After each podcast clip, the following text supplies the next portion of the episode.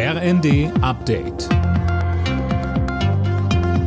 Stündlich neu. Auf den Punkt informiert. Ich bin Silas Quiring. Guten Morgen. Corona-Einreisebeschränkungen für Reisende aus China, ja oder nein? Darüber berät heute erneut die EU. Man will eine einheitliche Linie finden.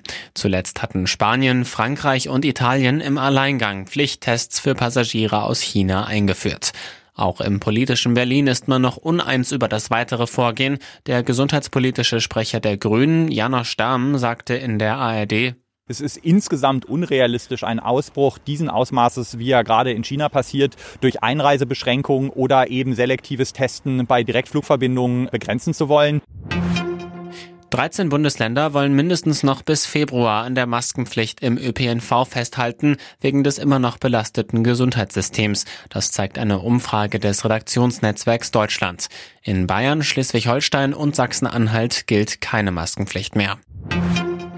Historische Schlappe in den USA. Die Wahl eines neuen Vorsitzenden im US-Repräsentantenhaus ist nach drei gescheiterten Versuchen vertagt worden. Philipp Nützig, warum ist das so besonders? Eigentlich ist die Wahl eines neuen Vorsitzenden bzw. Sprechers der Kongresskammer reine Formsache.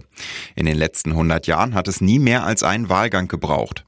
Obwohl die Republikaner in der Überzahl sind, ist es dem Kandidaten der Partei, Kevin McCarthy, allerdings bisher nicht gelungen, eine einfache Mehrheit von 218 Stimmen hinter sich zu versammeln. Heute soll die Wahl fortgesetzt werden. Drittes Springen heute bei der Vier-Schanzentournee. In Innsbruck sind sechs deutsche Skispringer mit dabei. Allerdings fehlt Karl Geiger. Er hat die Qualifikation verpasst. Die Quali gewonnen hatte gestern der Pole David Kubacki. Alle Nachrichten auf rnd.de